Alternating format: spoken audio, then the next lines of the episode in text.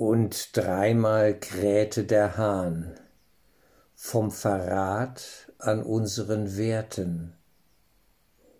Wenn wir auf unserem Entwicklungsweg zu inneren Werten gefunden haben, haben diese nur insofern für uns Bedeutung, wie sie abgefragt werden können in der Konfrontation mit der Welt.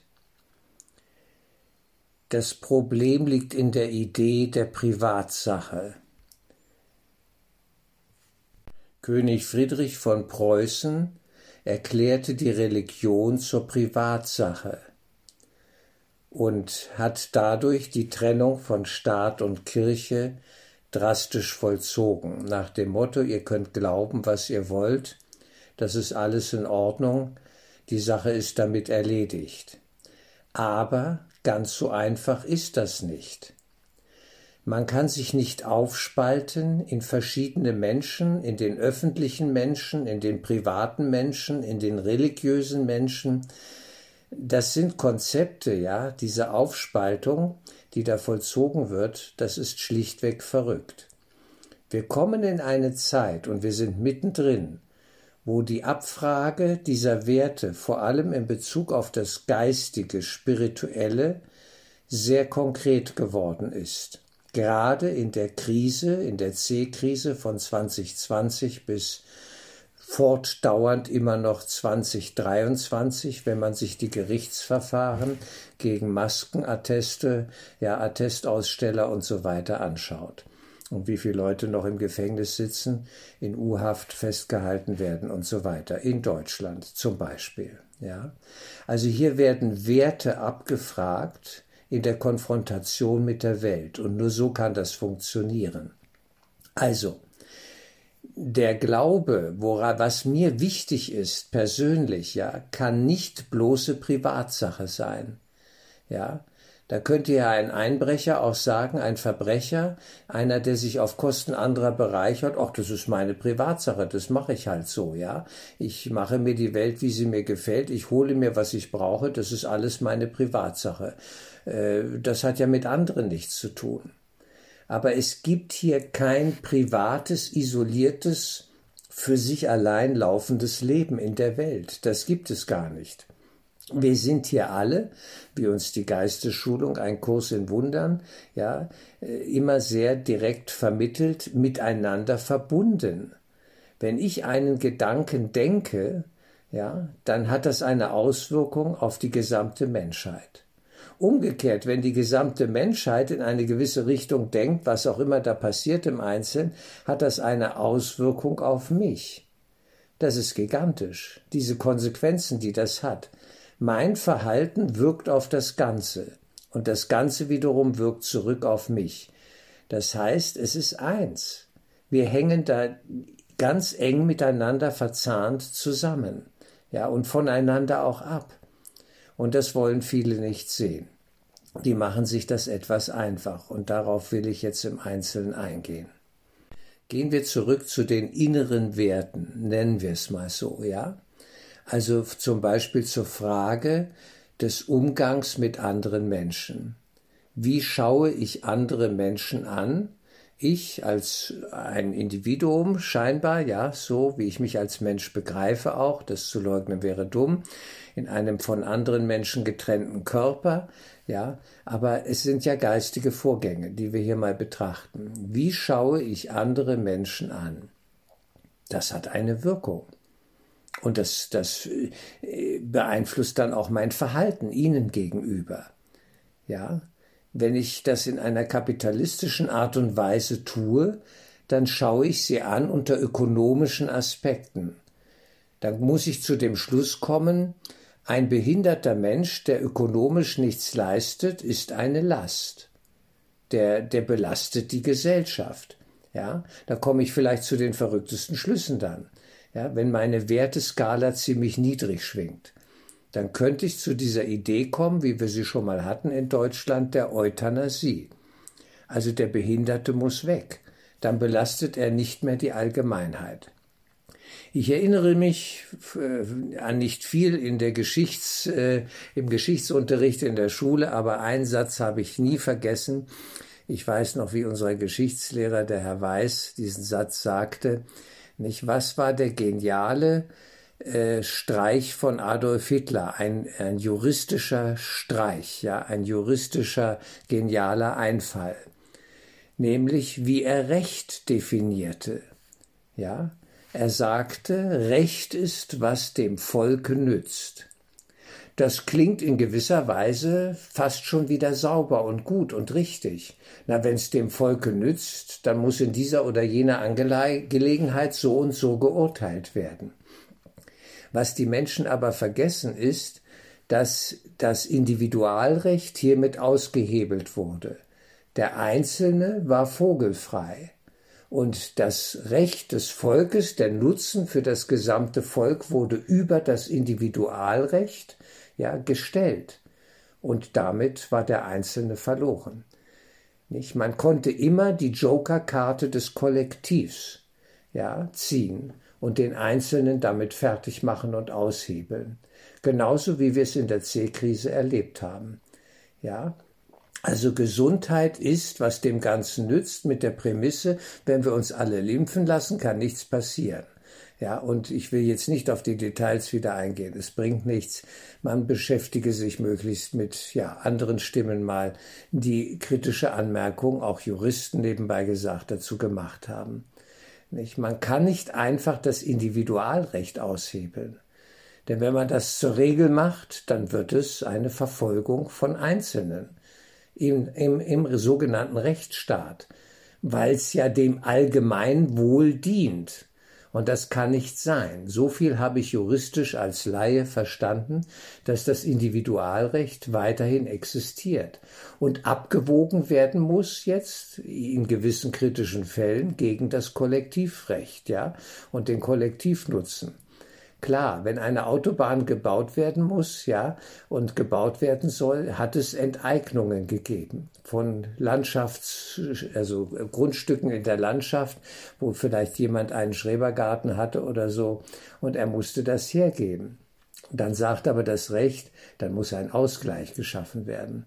Dann muss er woanders ein Äquivalent bekommen, was dem Wert des jetzigen entspricht und so weiter. Und das ist ja auch völlig richtig so. Ja, man kann den nicht im Regen stehen lassen, ihm einfach das Land nehmen und er kriegt nichts dafür. Ja, äh, weil jetzt hier nur die Mehrheit profitieren soll. Das kann nicht sein. Insofern habe ich immer wieder so, ich habe mich mit einigen juristischen Fragen im Laufe meines Lebens beschäftigt und es wird immer der Versuch unternommen, eine Feinabwägung ja, herzustellen, dass eine Befriedung der Gesellschaft immer wieder das Ziel sein muss, und zwar aller im Kollektiv. Das ist perfekt nicht immer möglich, das ist mir auch klar, aber es sollte zumindest darum gerungen werden und es angestrebt werden. Aber wenn jetzt ganz locker billig, ja, schnell im Schnellverfahren entschieden wird und überhaupt nicht hingeschaut wird, was die Zusammenhänge einer juristischen Angelegenheit, äh, Angelegenheit sind, ja, zum Beispiel äh, Stichwort Maskenbefreiung, äh, dann wird es kriminell.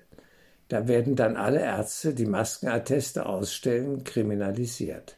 Und das vergiftet ja letztlich die Gesellschaft. Der Status eines Arztes ist ein besonderer.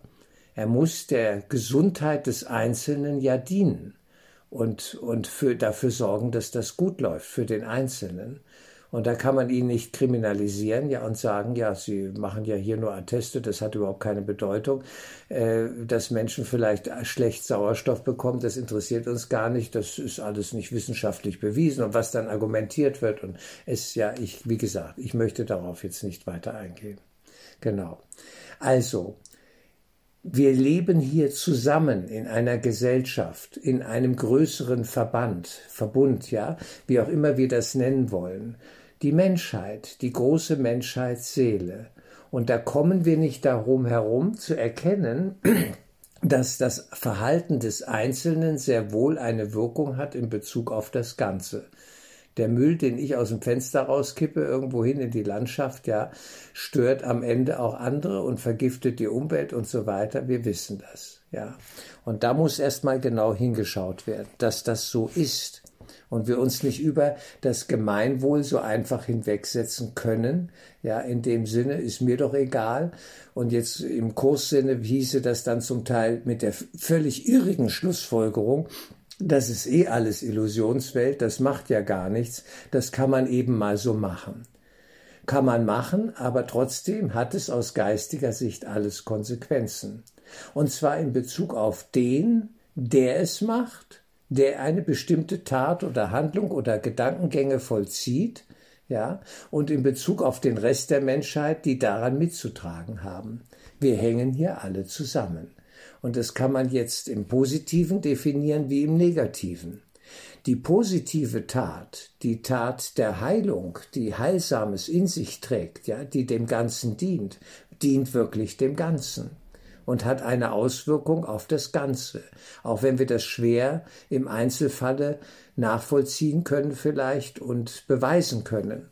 Aber ich bin mir sicher, dass das so ist. Ich nehme die Geistesschulung hier sehr ernst die negative Tat aber genauso.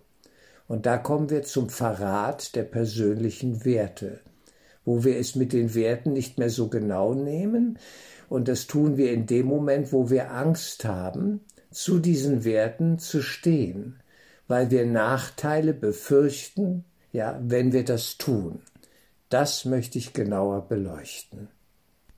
Nehmen wir Jesus und seine Jünger ja, zur Zeit der kritischen Zuspitzung vor Karfreitag.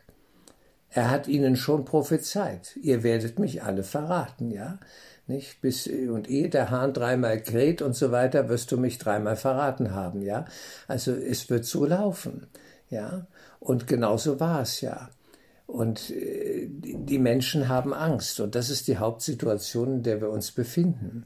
Wir leben in einer Welt der Angst und ich will hier auf die Gesamtsituation auch mit Mitgefühl schauen. Es geht mir nicht um Verurteilung. Es geht mir um die Erkenntnis, ja, dass Angst alles verändert und wir geistesschulungsmäßig die Pflicht haben, wenn wir Geistesschulung ernst nehmen und dem Gesamtwohl dienen wollen, dass wir die Ängste vor der Welt in uns selbst überwinden. Nur wer keine Angst mehr hat vor der Welt und im Geist gut verankert ist, der kann zu sich selbst und seinen Werten stehen. Und jetzt muss man hier aufpassen. Ich predige gewiss kein Märtyrertum. Ja, ich bin nicht wild darauf, äh, als Märtyreropfer hier äh, ja zu fungieren in meinem Lebensfilm. Das muss man sich nicht wünschen, überhaupt nicht, ja. Und das muss auch nicht die Konsequenz sein. Aber ein bisschen werden wir etwas durchstehen müssen, wenn wir aufstehen und sagen, so geht das nicht. Oder das mache ich nicht. Wenn mir der Befehl erteilt wird, ja, drei da vorne, die da an der Wand stehen, zu erschießen und einer auf die dumme Idee kommt, mir eine Pistole zu geben und zu sagen, und das machen Sie jetzt. Und ich Nein sage. Das braucht Mut, dass ich dann Nein sage und innerlich bereit sein muss, mich neben die drei zu stellen und zu sagen, dann sterbe ich mit denen.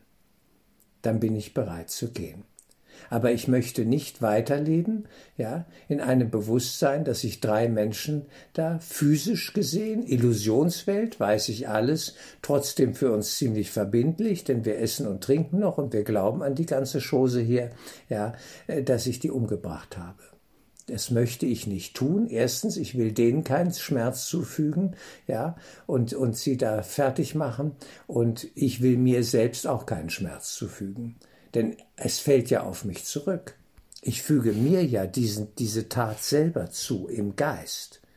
Und das sehen eben die Menschen nicht, weil sie schlichtweg körperlich hypnotisiert sind, ja, von der physischen Welt und sagen, wieso, wenn ich überlebe, überlebe ich doch, denn ist mir ja nichts passiert. Ja, aber andere haben einen Preis bezahlt, ja, und ich lebe vielleicht auf deren Kosten. Und das kann man schon so sehen. Und dann fragt man einen, nicht, der bei einer Exekution dabei ist oder dabei gewesen ist. Was macht man da? Man macht einen Trick, ja. Man führt einen Trick aus.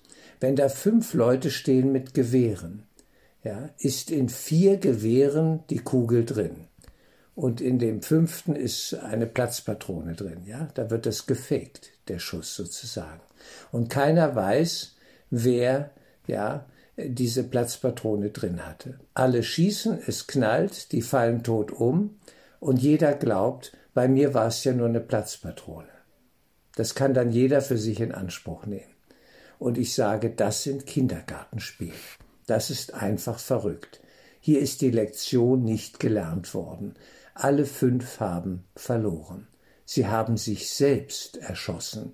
Sie haben sich selbst verraten ihre innersten Werte, nämlich den Wert, das Leben zu achten, auch wenn es hier nur ein Traumleben ist, aber irgendwo müssen wir mal anfangen, ja. Wir können, wie gesagt, kursmäßig, das ist die Gefahr beim Kurs in Wundern, dass alles ausgehebelt wird dass man über alles hinweggeht und, und sagt, eh, alles nur Traum und so weiter, spielt gar keine Rolle, kannst du alles so machen und, und, und äh, du bist unschuldig und frei in Gott. Ja, absolut gesehen sind wir das. Oh ja, das ist eine gute Nachricht. Wir sind wirklich absolut gesehen unschuldig und frei in Gott. Dummerweise glauben wir noch an Kinofilme, an unseren Lebensfilm und halten ihn in dem Moment, wo wir Angst haben, Nein zu sagen zu einer Exekution, die wir ausführen sollen, halten wir die ganze Sache nämlich für ziemlich real. Und äh, es, ja, man spürt dann einfach, es ist schwer, diese Exekution auszuführen. Aber man tut es, um selber überleben zu können. Das sind doch ganz klare Motive. Ich weiß gar nicht, was daran so schwierig ist. Man muss doch mal die Situation anschauen, wie sie ist, wie sie sich zeigt. Vielleicht gibt es einen Erleuchteten, der am Ende noch schießt. Ich weiß es nicht, ja. Ich, ich, ich glaube es nicht, weil auch der Erleuchtete könnte locker dann sagen, nein, mache ich nicht, ist erledigt. Ihr könnt tun, was ihr wollt, mit mir. Es ist mir egal, aber ich mache da nicht mit. Und nicht, wenn man sich fragt, wieso dauert der Wahnsinn der Welt schon so lange? Ganz einfach, weil alle mitmachen, die meisten. Und für die, die nicht mitgemacht haben, ist er beendet. Die gehen weiter, still und leise steigen die auf. Vielleicht bezahlen sie zum Schluss mit ihrem physischen Leben. In diesem Sinne sage ich jetzt wieder ganz locker, das ist das kleinste Problem, denn sie steigen auf. Still und leise holt die geistige Welt sie ab, weil sie aufsteigen können, weil sie zu sich gestanden sind, ja, und sagen, ich diene dem Leben im Geist, im Höchsten, auf allen Ebenen. Und ich bin nicht bereit zu töten. Du sollst nicht töten. Ich weiß nicht, warum dieses Gebot da, ne, fragt man er sich dann, warum hat es das je gegeben? Du sollst nicht stehlen, du sollst nicht töten und so weiter. Du sollst gewissen Blödsinn, der offenbar nicht ganz selbstverständlich ist, dass man ihn nicht tut, nicht machen. Deswegen wurde das zu Zeiten Mose erlassen. Und das ist auch unsere Historie. Es ist unsere Vorgeschichte. Wir kommen ja von dort her. Insofern werden diese zehn Gebote ja heute noch in der Juristerei, in der Rechtsprechung, ja in der, in der Gesetzesgebung als eine gewisse Basisgrundlage gesehen. Durchaus. Das, das basiert auf diesen alten Zeiten. Und wir brauchen offenbar diese Richtlinien. Es scheint nicht für jeden selbstverständlich zu sein, dass man nicht töten soll. Wenn es selbstverständlich ist, dann ist es zu einem inneren Wert geworden, im positiven Sinne, dass ich dem Leben diene und das Leben ja erhalten will. Natürlich muss ich es respektieren, wenn ein anderer sich umbringen will. Vielleicht kann ich ihn noch davon abbringen und mit ihm ein Gespräch führen und äh, ja, das mag alles sein. Am Willen eines Menschen auch in Bezug auf die Selbstzerstörung, sich selber die Grundlage zu nehmen, die physische, komme ich am Ende nicht vorbei. Das ist offensichtlich. Da kommt ja ich nicht vorbei und wahrscheinlich auch kein Engel. Es muss respektiert werden. Und das wird es auch. Die Geschichte geht ja weiter. Im Großen und Ganzen geht es nur darum, um die Frage, wie lange noch, wie lange wollen wir leiden, in welchem Ausmaß und wer steigt aus und bahnt den Weg der Heilung, der Rückkehr in den reinen Geist, in den Himmel. Wer bahnt diesen Weg? Wer fängt an? Und da sind einige dabei. für wahr wahrscheinlich nicht wenige, nicht, äh, nicht viele, ja. Es sollten mehr sein, aber das weiß ich nicht, ja. Da will ich auch keine Rechnung anstellen. Wie viele Leute machen den Kurs in Wundern? Vergiss es, ja. Die Frage ist irrelevant. Am Ende ist sie auch nicht wichtig. Hauptsache, ich mache ihn. Und zwar ganz und gar und nehme das ernst, was mir hier geschenkt worden ist. Und spiele nicht darum auf Kindergartenebene der Kurs wird zum Teil durch Kindergartenlogik, ja, ich nenne das mal so, eine, eine, eine unreflektierte, naive Kinderlogik wird da ausgehebelt. Nach dem Motto, machen wir doch mal die Augen zu, dann können mich die anderen nicht sehen. Auf dieser Ebene läuft das. Alles Illusion, man kann machen, was man will. Nein, kann man nicht. Wenn man aus Illusionen rauskommen will, die uns ganz gut im Griff haben, weil wir ja diesen Wahnsinn schon x-mal, ja, in x Inkarnationen und Albträumen durchgekobelt ge, äh, haben, die ganze Geschichte, dann kann man nur sagen, das hat uns doch ziemlich am Kragen. Und da muss man doch mal zu dem Schluss kommen, der Ausstieg ist nicht ganz so einfach, wie wir dachten. Es ist ein Weg der Geistesschulung, den wir hier beschreiten. Und da ist ein Kerneckstein sozusagen, ja, in diesem Gebäude, das da errichtet wird, oder dieser Weg, den wir gehen, da ist ein Kernpunkt, eine Kernklippe, stehe ich zu mir und meinem Innersten, in der Konfrontation nämlich mit der Welt. Und da wird es für viele eng. Das nennt man dann auch im normalen Sinne so, ja, wird das gerne als Zivilcourage bezeichnet dass man natürlich durchaus einschreitet mit Weisheit, geführt aus der höchsten Ebene. Wenn wir jetzt Kursschüler sind, würde ich das mit einbeziehen, ja. Oder ein Stoßgebet nach oben schickt als normaler Christ, wenn man sieht, da wird jemand drangsaliert durch einen anderen und ich könnte da was tun und stehe, stehe jetzt dafür ein und sage, das ist nicht in Ordnung. Lassen Sie das bitte. Haben Sie ein Problem? Brauchen Sie Hilfe? Ja, oder, und zwar der, der, der aggressiv ist, dass ich den das frage, wie auch immer das dann ist, ja. Ich konstruiere jetzt hier, das ist mir schon bewusst. Und der Ernstfall ist immer ein bisschen anders, das ist schon klar. Ja. Und wie wir da alle reagieren, das sehen wir dann. Aber daran sehen wir es dann wirklich ob wir uns still und leise zurückziehen und den anderen preisgeben oder uns neben ihn stellen, den Schwächeren, und sagen, das ist nicht okay. Ja, ich stehe hier ein für meine Werte. Ich bin bereit sogar zu handeln und das in die Formebene zu bringen. Oder ich erschieße diese Leute da jetzt nicht. Ich werde es nicht tun. Egal, was euch hier noch einfällt gegen mich. Ja, oder der Pfarrer, der predigte gegen die Nationalsozialisten, diesen Fall, den ich neulich gebracht hatte. Und er wird unter Druck gesetzt. Entweder erschießen sie sich selbst oder ihre Familie wird, wird ins Lager geschickt oder was auch immer sie ihm da androhten. So war's ja. Und er erschießt sich selbst. Das ist auch nicht verlangt. Überhaupt nicht.